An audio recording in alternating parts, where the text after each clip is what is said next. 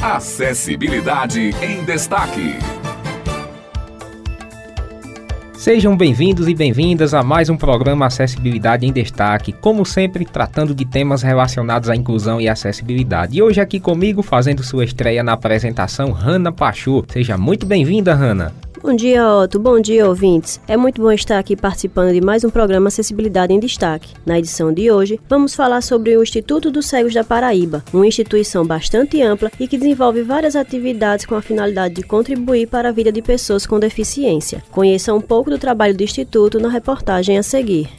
Com o intuito de oferecer aos cegos o acesso à educação e promover sua autonomia para trabalhar e garantir a sua subsistência, o Instituto dos Cegos da Paraíba foi fundado em 1944 na cidade de João Pessoa pela senhora Adalgisa Duarte da Cunha, e é por isso que a entidade passou a se chamar na década de 60 de Instituto dos Cegos da Paraíba Adalgisa Cunha, em homenagem à sua fundadora. O Instituto concedeu a oportunidade aos deficientes visuais do estado de terem contato com o Braille, que é o sistema de escrita e leitura utilizado por pessoas cegas e de baixa visão, e promoveu ainda o trabalho de conscientização da população sobre como lidar com deficientes visuais em diversas situações do cotidiano. Desde a sua fundação até a década de 2000, o Instituto formou vários alunos e muitos deles hoje estão na Universidade Federal da Paraíba. Valéria Santos atualmente é presidente da instituição ela fala das atividades da instituição.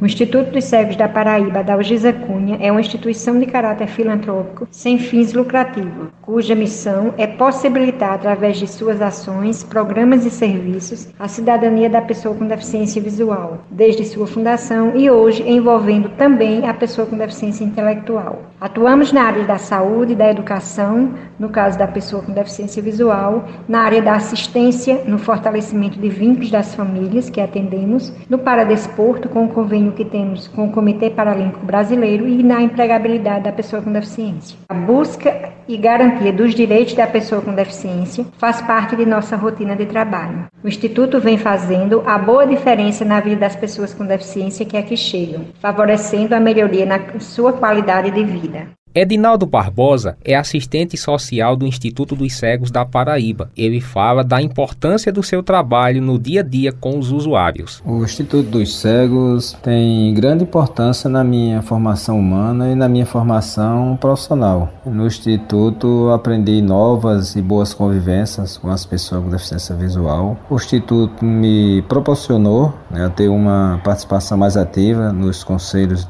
de direito e no movimento social das pessoas com deficiência visual. É, o Instituto é considerado a segunda casa para essas pessoas, instituição que ele encontra o acolhimento e as possibilidades por meio da reabilitação de ser inserido na sociedade de um jeito mais justo e buscar ter uma participação mais ativa nela. No Instituto ele consegue enxergar novos caminhos. Adailton Honorato frequenta a instituição há mais de 10 anos. Ele fala das atividades que realiza no dia a dia na instituição.